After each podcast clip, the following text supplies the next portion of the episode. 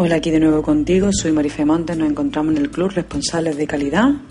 Este artículo, este post va a ser muy cortito, muy breve, como lo que te pretendo explicar, y es cómo escribir un manual de calidad en solo dos páginas y además salirte con la tuya sin que el auditor de certificación te ponga ninguna pega. Pues bien, ¿sabes qué información debe de contener el manual de calidad? Pues mira, en la mayoría de las ocasiones me he encontrado que las empresas redactan manuales de calidad gigantescos, de una densidad que hace imposible leerse el manual en su totalidad, pues perdiendo de esta forma el objetivo principal que pretende el manual en sí, que es mostrar una visión general de todo el sistema. Bueno, pues vamos a empezar analizando realmente lo que nos dice la norma de gestión de referencia, en este caso, que es la ISO 9001. Te leo textual lo que dice en el punto 422, manual de calidad. Nos dice, la organización debe establecer y mantener un manual de calidad que incluye A. El alcance del sistema de gestión de calidad, incluyendo los detalles y justificación de cualquier exclusión. B. Los procedimientos documentados establecidos para el sistema de gestión de calidad o referencia a ellos. Y C una descripción de la interacción entre los procesos del sistema de gestión de calidad. ¿Ves? ¿Te fijas? ¿Te das cuenta? Realmente lo que nos pide la norma se puede quedar perfectamente resumido en dos páginas. Y te explico. Mira, en la primera página podemos poner pues, el esquema de la empresa, la descripción del alcance sería una definición de hasta dónde llega nuestro sistema de gestión y la justificación de cualquier exclusión.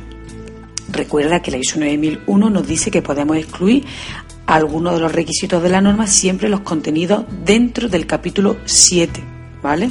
De los otros no. Por ejemplo, el 7.3, que sería el de diseño y desarrollo, o podríamos excluir el punto 7.6 de equipos de seguimiento y medición, si no nos aplica dentro de nuestro alcance de certificación. ¿Vale? En esa misma hoja todavía nos cabe una lista de todos los procesos relevantes o procedimientos con los vínculos de referencia pues, al documento para así encontrarlo fácil y rápidamente. Si el manual, por ejemplo, lo va a tener en digital, pues sería una buena forma poner hipervínculo directamente en el documento a los que nos acceda directamente o bien a las carpetas o, al documento en sí, pues dentro de una intranet o dentro de, un, de una red eh, documental. Y ahora en la segunda página vamos a poner el diagrama de interacción de los procesos del sistema de gestión. Esto es también conocido como el mapa de proceso. Sería la relación que todos los procesos tienen entre sí. Y como ves, ahí lo tienes, un manual de calidad en dos solas, en dos únicas páginas, ¿vale? Una forma sencilla de cumplir con la norma y tener un manual de calidad que sea liviano y por supuesto operativo, que ese es el principal objetivo de un sistema, que sea operativo y funcional. Hombre, está claro que también depende de la naturaleza o de la magnitud o la decisión que la empresa pues quiera optar en función de la envergadura que, que tenga ese manual de calidad es decisión de la empresa pues también conservarlo o en digital o en papel. Yo te aconsejo que elijas la opción más práctica para ti. ¿Vale?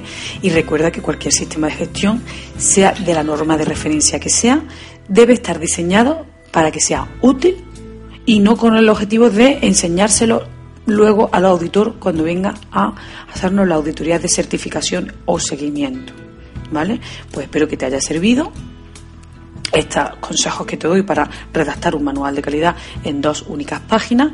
Y si tienes ejemplos de manuales de calidad que sean creativos y que nos puedan ayudar al resto de la comunidad de este club, pues te agradezco que lo dejes en tus comentarios. Muchas gracias.